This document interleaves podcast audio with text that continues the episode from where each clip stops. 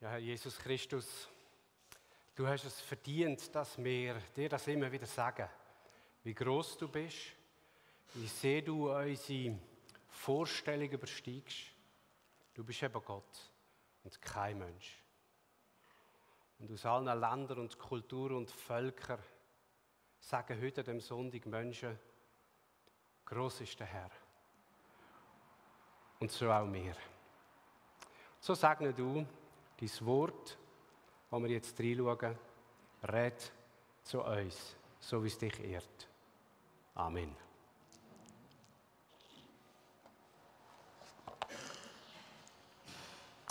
Brücken bauen. Über Kulturen hinweg. Ich muss zuerst ein Bekenntnis machen in diesem Zusammenhang. Mein Thema geht ein bisschen in eine andere Richtung. Es schließt das nicht aus. Ich weiß jetzt nicht, ob der Heilige Geist geschuldet ist oder mein Eigensinn. Aber als ich Apostelgeschichte 10 gelesen habe, bin ich gelandet, wo ich gelandet bin. Und jetzt teile ich euch einfach das, oder teile mit euch das, wo ich gelandet bin. Und als ich in den Text hineingeschaut habe und mir überlegt habe, was er sagt, oder was er mir jetzt da gesagt hat, da musste ich an eine Geschichte denken, die schon lange zurückliegt. Nämlich, wo der Gary Heiniger hier aus dieser Gemeinde mir eine neue Computertastatur gegeben hat. Eine ergonomische. Ich gesagt, das ist besser für dich. Also eine, die ist rund, die ist nicht mehr gerade. Und ich dachte, ja, das ist immer gut, was gesund ist und ergonomisch. Und ich habe zwei Stunden lang probiert, auf dieser Tastatur zu schreiben. Da habe ich den Stecker gezogen und habe sich übergefallen. Ich habe gesagt, das ist unmöglich, das geht nicht. Meine Finger haben den Weg nicht gefunden. Ich bin dann abends einen Kaffee trinken, bin rauf, habe sie wieder eingesteckt. Und ich habe sie heute noch. Und wenn ich jetzt mal auf einer geraden Tastatur muss schreiben muss, dann denke ich manchmal, wie kann man nur? Ich habe mich jetzt gewöhnt an die ergonomische Tastatur. Und bei dieser Geschichte, was darum geht, geht es auch ein bisschen um das Thema eben, wenn Gott etwas Neues tut, dann leisten wir manchmal zuerst einmal Widerstand. Das ist das, was mich dann angesprungen hat in diesem Bibeltext. Und ja, es hat natürlich auch mit einer Kultur zu tun, beziehungsweise fast eher mit einer religiösen Kultur als jetzt mit einer klassischen Kultur. Jetzt, Apostelgeschichte 2 ist ein langer Text. Wenn ich euch den vorlese, muss ich noch einen Rahmen sagen und direkt zum Abendmahl übergehen. Und darum muss ich euch eine Kurzfassung geben von dieser Geschichte und ich werde nur einen Teil daraus lesen. Ihr habt hier im Grunde genommen die Kurzfassung von dieser Geschichte. Es geht um den Jünger Petrus, den Jesus-Jünger Petrus, der ähm, zum Cornelius geschickt wird. Es geht dem aber voraus, dass ein Engel einen Idiot besucht mit Namen Cornelius, ein römischer Hauptmann, und dem sagt, schick nach dem Petrus, der hat dir etwas Wichtiges zu sagen über den Glauben. Zur gleichen Zeit oder nur mittig Zeit versetzt, passiert weit weg, ein paar Kilometer, ich weiß nicht einmal genau, wie viele das sind, hat der Petrus, was um ihn geht, eine Vision. Und in dieser Vision, ja, ich lese euch das vor. Am nächsten Tag, als die Boten von Cornelius Joppe schon fast erreicht hatten, also dort, wo ist Petrus jetzt gerade, begab sich besagter Petrus um die Mittagszeit auf das flache Dach des Hauses, um zu beten. Und da bekam er Hunger und er wollte essen. Und während das Essen zubereitet wurde, hatte er eine Vision. Er sah den Himmel geöffnet und es kam daraus etwas auf die Erde herab, das sah aus wie ein großes Tuch, das an vier Ecken gehalten wird. Und jetzt kommt eine interessante Passage. Darin befanden sich alle Arten von vierfüßigen Tieren, Kriechtieren und Vögeln. Und eine Stimme rief, auf Petrus, schlachte und iss. Aber Petrus antwortete, auf keinen Fall, Herr. Noch nie habe ich etwas Verbotenes oder Unreines gegessen. Also merkt ihr, Petrus widerspricht Gott auf keinen Fall, Herr. Ist übrigens nicht das erste Mal.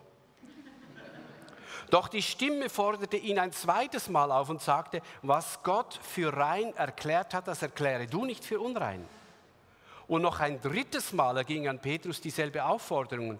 Und gleich danach wurde das Tuch samt Inhalt wieder in den Himmel hinaufgehoben. So, das ist der zweite Teil von dieser Geschichte. Und dann kommen die Männer, die der Cornelius schickt, klopfen beim Petrus unten und sagen, es gibt einen Mann, römischer Hauptmann Cornelius, der hat eine Vision gehabt, du sollst zu ihm kommen. Und dann bittet er sie ins Haus, das mich er eigentlich nicht als Jod, das sind nicht Joden, die nimmst du nicht unter das eigene Doch, er macht es dann trotzdem. Und am nächsten Tag geht er mit und er ahnt langsam, dass da etwas in Gang ist. Dass Gott da etwas in Gang setzt. Und dann kommt er zu dem Cornelius und fährt an Jesus Christus verkündigen wie er gelebt hat, wie er gewirkt hat, dass Gott Ja gesagt hat zu ihm, dass er der Messias ist und dass wer im Glauben an ihn lebt, der überkommt einen Neuanfang, Vergebung von seiner Schuld. Und dann unterbricht der Heilige Geist den Petrus. Wir kommen auf das nochmal zurück. Aber über diese Stelle muss ich immer wieder schmunzeln. Der Heilige Geist unterbricht den Petrus. Vielleicht macht er das heute auch bei mir, keine Ahnung. Ähm, dann wäre er schon ein bisschen vorbereitet. Und er kommt ins Leben von dem Cornelius und der Petrus und seine Leute sind völlig aus dem Häuschen und können es fast nicht glauben. Warum nicht? Das werden wir heute sehen. Die Geschichte übrigens, die wird dreimal erzählt in der Apostelgeschichte. Äh, und man fragt sich, warum so ausführlich und warum gerade mehrmals eine Erwähnung von dieser Geschichte. Ich vermute, es hätte mit der Zahl 3 zu tun dreimal heißt, es ist etwas speziell dringlich und wichtig. Wenn etwas dreimal sich bestätigt, dann ist es besonders glaubwürdig und wichtig und richtig. Und der Petrus hat schon ein paar Erlebnisse gehabt mit dieser Zahl drei übrigens. Drei Leidensankündigungen von Jesus. Dreimal verleugnet er Jesus. Dreimal kreit der Gückel. Und dreimal fragt ihn Jesus später, hast du mich lieb? Weid meine Schafe. Also er hat langsam begriffen, wenn es dreimal kommt, ja, dann, dann läuft da etwas Ernsthaftes. Warum wird Gott, dass der Petrus zu dem Cornelius geht? Warum dreimal die Vision? Ich glaube, es hat mit Dringlichkeit zu tun. Gott tut jetzt da etwas Neues. Er tut etwas Neues und er muss dem Petrus etwas beibringen, was er noch nicht weiß. Bis jetzt, wenn ein Idiot hat wollen, zum Glauben an Jesus Christus finden, dann ist es klar gewesen, was man mit dem muss machen. Er muss Tora lehren, das alttestamentliche Gesetz, Intus haben, so quasi. Er muss sich beschneiden als Mann. Und er muss sich in einer Reinigung unterziehen, in einer Reinigungsbad. Das war eine Art der Taufe. So, der Petrus hat das Gefühl, so läuft das immer noch, auch wenn man an Jesus Christus glauben Jetzt aber hat Gott etwas Falsches vor. Er wirft das über den Haufen. Nicht, weil das verkehrt war. Gott hat etwas Neues vor, nicht etwas Falsches. Ähm, er, er, wirft das bisherige über den Haufen, nicht weil es falsch war, aber weil jetzt Gott den Zugang zu Jesus ganz einfach machen für Menschen aus anderen Kulturen. Da gibt es einen Bezug. Und für Petrus ist das neu. Und Gott muss ihn, jetzt müsst ihr, also müsst ihr euch das mal vorstellen, Gott muss ihn überzeugen, sein Gebot zu übertreten. Denn der Petrus weiß, Unreinheit, da gibt es ganz viel Gebot, Gebot die Juden, alle Unreinheit zu meiden. Das zeigt sich im Essen, das zeigt sich im Umgang mit Menschen aus anderen Kulturen und Religionen. So steht es im Gesetz. Levitikus 11, für alle, die, die nachlesen wollen. Und jetzt muss Gott ihm sagen, das gilt in dem Fall und wohl auch in Zukunft so nicht mehr. Also er muss eigentlich aus dem Petrus einen Gesetzesbrecher machen. Und er ist selber einer. Gott ist jetzt selber ein Gesetzesbrecher. Er hebt das nicht auf für die Juden, aber er hat auf, er hebt die Bestimmung auf für alle, die nicht Juden sind. Und versucht ihnen zu zeigen, wenn es um ein nicht-jüdisches Volk geht, wo jetzt Jesus Christus möchte nachfolgen, die müssen nicht den gleichen Weg gehen wie dir. Könnt ihr euch das vorstellen? Könnt ihr euch vorstellen, was für Diskussionen das, das geht? Ja, und so hat er dann tatsächlich eine Einsicht und er merkt dann langsam und langsam und sicher, dass Gott ihm sagt, dass kein Mensch er soll als unrein anschauen und unberührbar, weil der müsste ja zuerst jetzt rein werden und sich eben beschneiden. Nein, ist er nicht. Im Glauben an Jesus Christus ist die einzige Bedingung. Und kein Ritus mehr für einen Idiot, wie es für einen Jod gültig ist. Jetzt begreife ich, dass Gott keine Unterschiede macht. Er liebt alle Menschen ganz gleich, zu welchem Volk sie gehören. Das ist ein extremer Schritt für einen Petrus. Man kann sich das so vorstellen, wie wenn du müsstest einen Veganer davon überzeugen, dass er von Mona soll Pferdesticks essen Von herzigen jungen Fohlen. Oder wenn du in einem ultralinken Demonstrant müsstest beibringen, dass er soll den Freiheitsstreichler beitreten Oder von mir aus auch umgekehrt. Also, ähm, ich stelle mir das Unternehmen nicht so einfach vor. Also, in dieser Geschichte muss sich ein Bekehrter bekehren. Wenn man sie genau liest, dann fällt einem, nämlich etwas auf. Der Cornelius, bei dem geht alles relativ einfach. Ja, der möchte von Gott hören. Der ist offen wie ein Garagetor. Das Problem ist nicht der Cornelius, das Problem ist der Petrus. Der ziert sich. Der, für den ist es schwierig. Und im Grunde genommen hat Gott nicht viel Arbeit mit dem Cornelius, er hat viel Arbeit mit dem Petrus. Da muss sich ein Bekehrter bekehren, damit er einen Unbekehrten kann bekehren kann. Und manchmal ist das ja so in unserem Leben. Oft, wenn Gott etwas Neues tut, dann leisten die am meisten Widerstand, die meinen, Gott am besten zu kennen. Ich glaube, das hat die Geschichte immer wieder gezeigt. Und zwar, weil sie sich nicht sicher sind, ob jetzt da wirklich Gott geredet hat. Ob das wirklich kann sein Wille sein. Wir können es auch ganz positiv sagen, die, die Geschichte zeigt, wie Gott vorgeht, wenn er etwas Neues vorhat und wie er den Menschen an die Hand nimmt. Jetzt da bei unserer Geschichte der Petrus. Schauen wir uns das eins nach dem anderen schön säuferlich an. Gott tut etwas Neues. Immer wieder. Das sind ein paar Lektionen, die wir für uns mitnehmen können. Gott tut Neues. Immer wieder Neues. Das hat sich immer wieder gezeigt in der Geschichte. Da gibt es viele Beispiele in der Bibel. Die Geschichte ist voll von neuen Wegen von Gott. Im Großen wie im Kleinen. Schon nur, dass der Messias nicht ein Superman war, ist eine neue Vorstellung.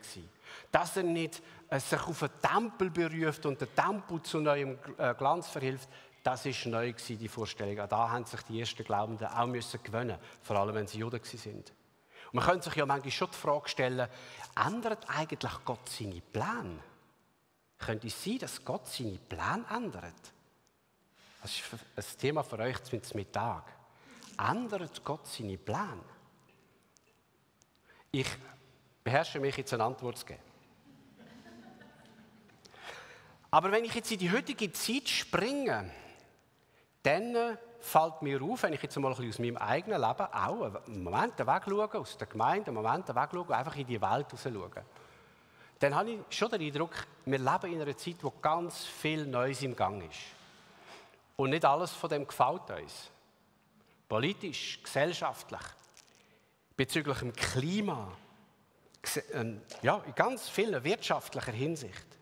Und ich frage mich manchmal, wenn ich so in die Welt raus schaue, könnte es sein, dass Gott uns, auch uns Christen, in den nächsten Jahren und Jahrzehnten ein paar neue Sachen zumutet. Könnte es sein, dass unser Leben in Zukunft nicht mehr ganz so abgesichert und bequem ist wie den vergangenen Jahrzehnten? Frag mich das einfach. Könnte es sein, dass wir damit rechnen von unserem jetzt noch einigermaßen gesicherten Wohlstand loszulassen? Dass wir den vielleicht verlieren, dass wir lernen mit weniger zu leben. Es ist ja ein grosses Thema, Stromausfall. Also im dümmsten Fall vier Stunden kein Strom in der Schweiz. Ja, es gibt viele Menschen auf der Welt, die zehn Stunden am Tag keinen Strom haben. Die leben auch. Aber ich will es ja nicht verharmlosen, ich finde es ja dann auch nicht lustig. Könnte es sein, dass wir Gott in Zukunft bezüglich dem alltäglichen Versorgen noch viel mehr lernen vertrauen als bis jetzt? Und könnte es sein, dass in Zukunft das Leben in vielen Ebenen schwieriger wird und dass auch Jesus Nachfolge viel umstrittener wird sein in Zukunft, dass uns richtig wieder etwas wird kosten, vielleicht in Zukunft sogar, dem Jesus Christus nachzufolgen. Ich weiß nicht, ob das wird sein. Ich frage nur, könnte es sein? Und es könnte sein. Es geschieht Neues. Und wir Christen versuchen zu verstehen, dass nicht einfach nur irgendjemand für das geschuldet ist, sondern dass vielleicht sogar in all dem auch Gott seine Finger im Spiel hat. Und uns das zumutet. Und es wird uns vieles davon nicht gefallen. Im Petrus hat es auch nicht gefallen. Und er mutet es uns trotzdem zu. Aber es gibt eine Verheißung. Es gibt Verheißung, dass in allem, was geschieht, Gott am Werk ist. Paul Gerhard sagt das in einem von seinen Liedern so schön. Er sitzt im Regimente und führt alles wohl. Und wenn die Verheißung mit uns geht und unser Glaube sich an die Verheißung bindet, ja, dann finden wir einen Weg in uns hinein. Das bringt uns zum Nächsten. Wir tun uns schwer damit, wenn etwas neu wird. Selbst dann, wenn Gott seine Finger im Spiel hat, tun wir uns manchmal schwer. Veränderungen sind immer eine harzige Geschichte. Es ist egal, ob das jetzt um Gesellschaft geht, ob es um Kirche geht oder um, ob es um unser ganz persönliches Leben geht. Und es gibt ja ganz viele Theorien, was passiert eigentlich bei Menschen, wenn sie sich verändern müssen, aber sie wollen gar nicht. Es gibt eine schöne Übersicht dass, es, dass man dann so Phasen durchläuft. Oder? Die erste Phase ist immer, dass Leute sagen, ja, nein, das braucht gar keine Veränderung. Nein, nein, es braucht keine, das geht auch ohne. Und ich brauche es schon gar nicht. Und wenn man es sich dann nicht mehr lässt, lügen dass es vielleicht doch eine Veränderung gibt, dann ist so eine zweite Phase, dass man sich dagegen wehrt und sagt, ja, aber ohne mich. Denkt nur so ein bisschen an die letzten zwei Jahre. Und wenn die Veränderung dann irgendwann nicht mehr zu lügen ist, dann fangen wir an, langsam begreifen, dass wir es vielleicht akzeptieren müssen. Mein Vater hat dann einmal gesagt, ja, nur so halt. Ja, der halt. Und dann kommt vielleicht irgendwann im besten Fall, nicht in jedem eine vierte Stufe, wo man sich damit arrangiert und vielleicht sogar merkt, uh, das hat vielleicht sogar ein paar Vorteile. Ist nicht alles nur schlecht. Ich sage im besten Fall, denn manchmal bleibt man beim Eins und beim Zwei stehen. Das gibt es ja auch. Das war in der Bibel so. Gewesen. Und es ist bei uns heute nicht anders. Und wir sehen in dieser Geschichte, wie der Petrus ringt mit sich. Denn er bewegt sich am Anfang von dieser Geschichte bei 1 und 2. Und irgendwann dann bei 3. Er geht den ganzen Weg durch in dieser Geschichte. Jetzt gibt es aber damit eigentlich etwas sehr Tröstliches, nämlich, dass Gott sehr geduldig ist mit uns, wenn wir es schwer tun mit so Neuerungen und mit so Veränderungen. Er weiß, dass wir Zeit brauchen und er ist sehr geduldig mit uns. Das ist der gnädige Gott, der Geduld hat. Er ist ein Gott von dem Erbarmen, ist ein Gott von der Gnade. Und wenn es nicht so wäre, hat er es ja schon lange abgehängt. Also, der Petrus ist sich sicher zum Volk von Gott gehören, heisst, wenn man nicht Jude ist, sich beschneiden, Tora fast auswendig lernen, sich dem Tauchbad unterziehen. Tja, das ist so sein Status. Und er als Jude muss sich möglichst distanzieren von allen, die noch nicht so weit sind. Er muss dann aus dem Weg gehen. Sie sind unrein. Und jetzt bereitet Gott ihn langsam darauf vor. Ich habe auch nicht Zeit, jetzt das im Detail auszuführen, aber wenn man das Kapitel zurückgeht, fällt einem schon mal etwas auf. Am Ende vom Kapitel 9 heißt es nämlich, Petrus blieb bei einem Gerber namens Simon. Er übernachtet bei einem Gerber. Als Jod sollte er das nicht tun. Warum? Ein Gerber, der hat mit toten Tieren zu tun. Tote Tiere sind unrein. Also der Petrus hat zumindest schon so viel verstanden, der Simon in Joppe ist ein Christ. Und Jesus lebt ihm in. Und so keiben unrein kann er darum ja auch nicht mehr sein. Und darum ist er bei ihm zu Gast. Also man merkt, da schon mal etwas gegangen bei ihm. Und dann Kapitel 10, dreimal die unreinen Tiere. Er wehrt sich, er wehrt sich, aber er merkt, uh, ich weiß nicht, wie lange ich mich da noch wehren kann. Er wird langsam vorbereitet und dann klopft es unten an der Tür und drei Männer sagen, übrigens bist du eingeladen zu übernachten bei einem unreinen Idiot namens Cornelius. Und er geht mit.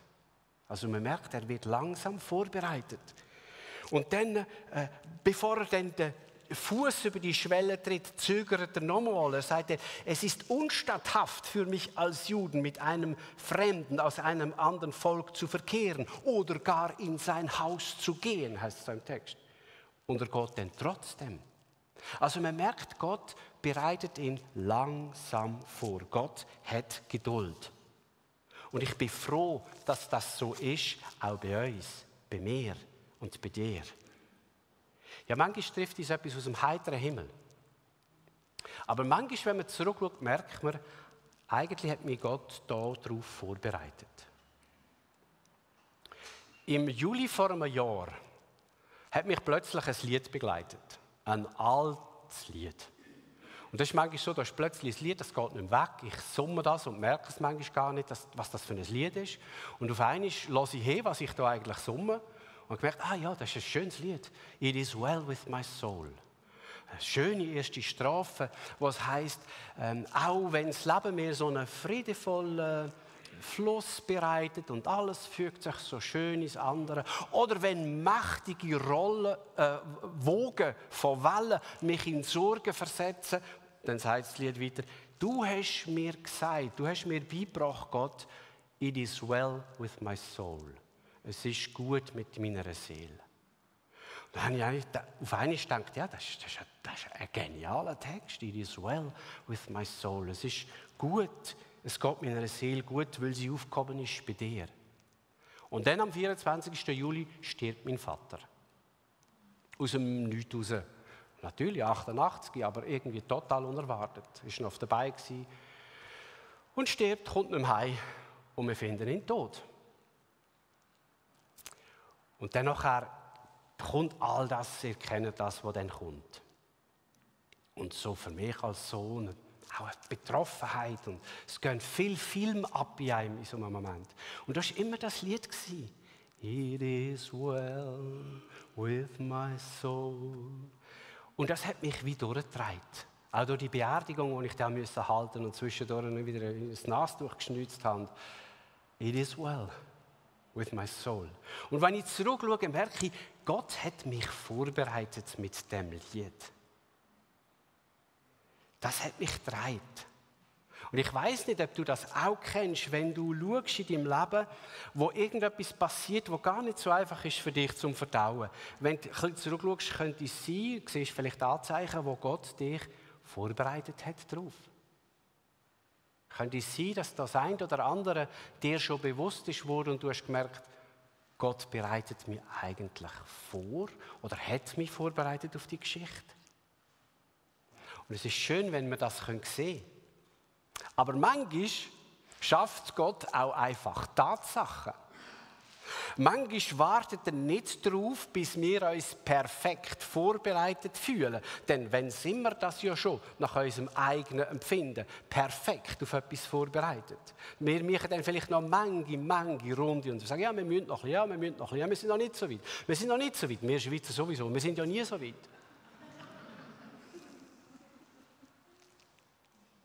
Und so macht es Gott auch da. Der Petrus predigt von Jesus und dann heißt es im Vers 44, noch während Petrus sprach, kam der Heilige Geist. Und er kam herab auf alle, die das Wort hörten. Und die Gläubigen aus der Beschneidung, die Petrus begleitet hatten, also alle Juden, waren völlig aus dem Häuschen. Weil die mit dem nicht gerechnet haben. Ich vermute, der Petrus hätte sagen, schau jetzt, äh, Cornelius, es ist höchst bewundernswert, dass du dem Gott möchtest nachfolgen. Also ihr erklärt das Evangelium, Jesus und so weiter. So und jetzt, leider, ich habe das Messer im Sack, müssen wir noch eine kleine Prozedur machen mit dir. Du musst dich ich, schneiden und dann nachher können wir dich taufen.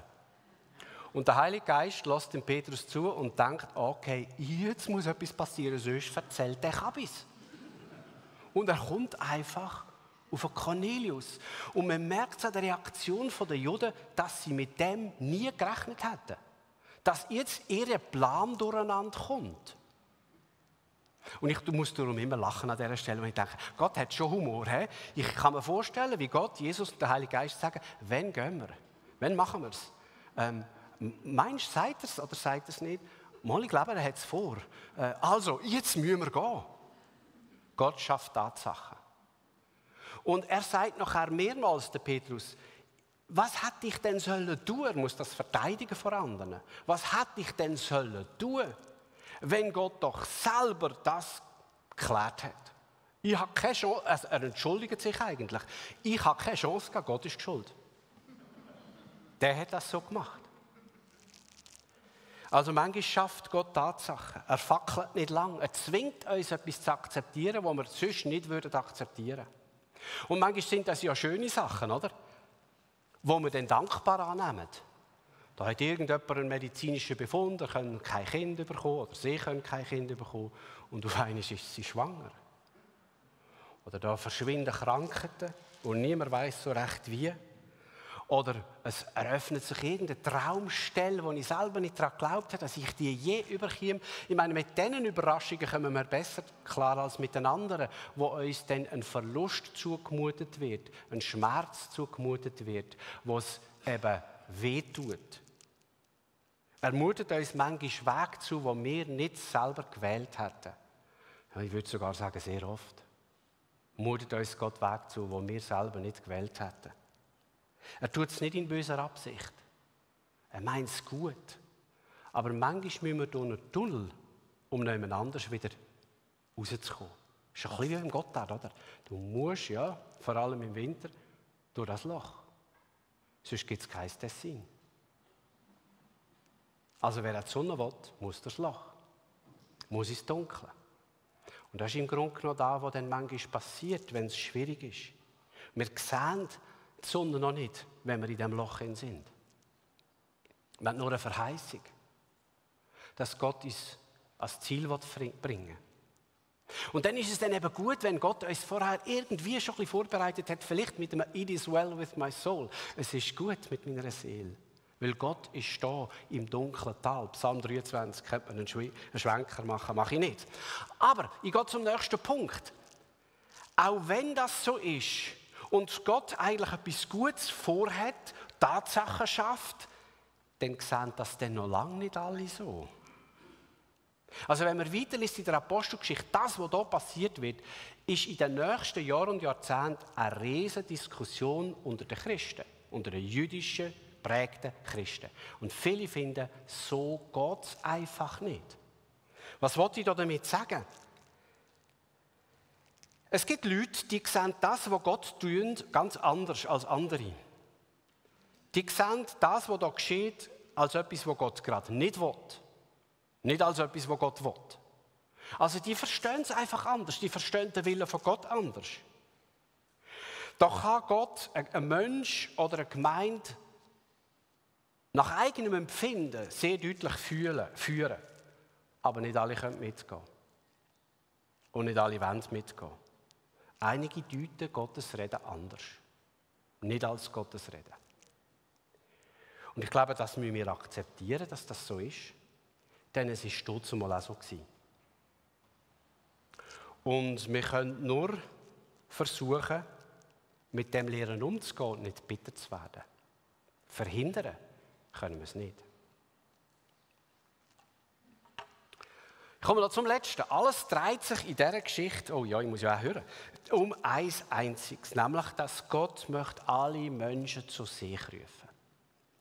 Oder in dieser Geschichte geht es um etwas Neues. Aber Neues ist nicht automatisch richtig. Neues ist manchmal kreuzfalsch. Darum braucht es ein Kriterium für etwas Neues. Und da in der Bibel ist das Kriterium, Gott tut etwas Neues, weil er etwas Grosses tun will.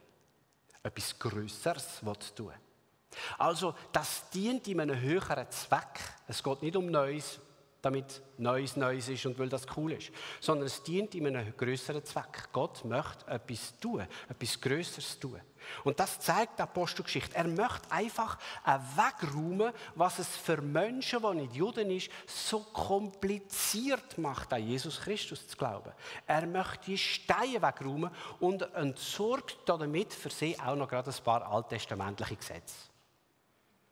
Für die Nicht-Juden. Also er wird etwas Größeres tun. Er wird Freiheit geben für die Menschen. Da ist es vor allem äh, die Beschneidung, die Reinheits- und die Speisgebote, die da ein Hindernis sind. Also das heißt, wenn Gott etwas Neues tut, dann geht es nicht in erster Linie um dies oder um mein privates Glück. Und dass wir jetzt noch besseren Job haben als vorher oder noch mehr verdienen als vorher. Also ich glaube nicht, dass Gott uns das grundsätzlich missgönnt. Aber äh, wenn er etwas Neues tut, ist nicht das sein primäres Ziel. Es geht um sein Reich. Es geht um die Welt. Es geht um Menschen, die ihn sollen können finden, dass sein Wille geschieht, dass sein Retten zu den Menschen kommt.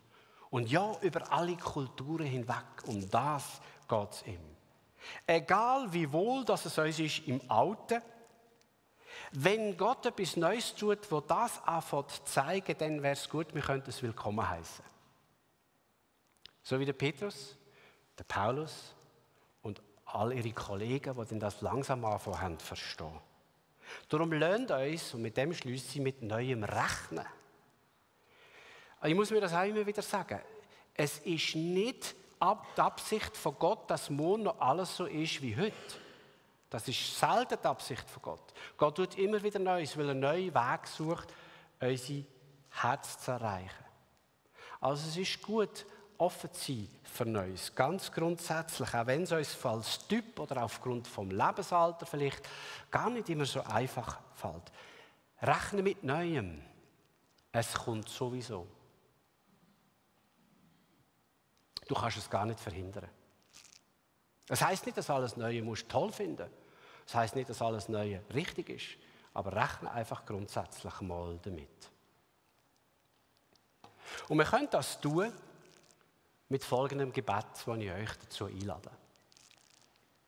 Und ich werde nach dem Gebet dann einmal einen Moment still sein und dann lassen wir es nochmal in uns nachwirken. Lass uns das miteinander beten oder ich bete es und du kannst einfach still mitbeten, wenn du möchtest.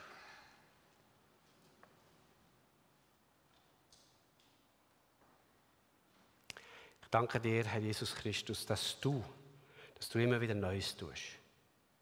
In dieser Welt, in deiner Kirche und auch in meinem Leben. Und ich bitte, dass du mir hilfst und allen Männern und Frauen, die hier sind, dass wir dies Wirken können willkommen heißen. Und dass wir auch das dort können, wo sich das fremd anfühlt und wo, wo es mich fast überfordert.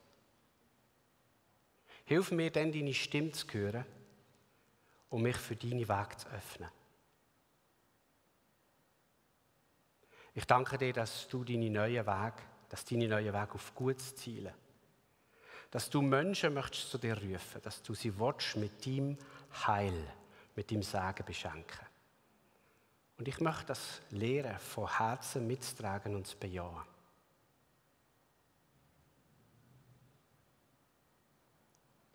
Unser Vater im Himmel, geheiligt werde dein Name, dein Reich komme dein Wille geschehe, wie im Himmel, so auf Erden. Unser tägliches Brot gib uns heute und vergib uns unsere Schuld, wie auch wir vergeben unseren Schuldigen. Und führe uns nicht in Versuchung, sondern erlöse uns von dem Bösen. Denn dein ist das Reich und die Kraft und die Herrlichkeit in Ewigkeit. Amen.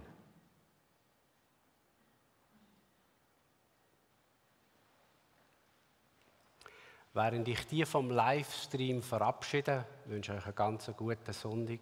Gottes Segen sei mit euch. Sind wir einfach noch mal einen Moment still.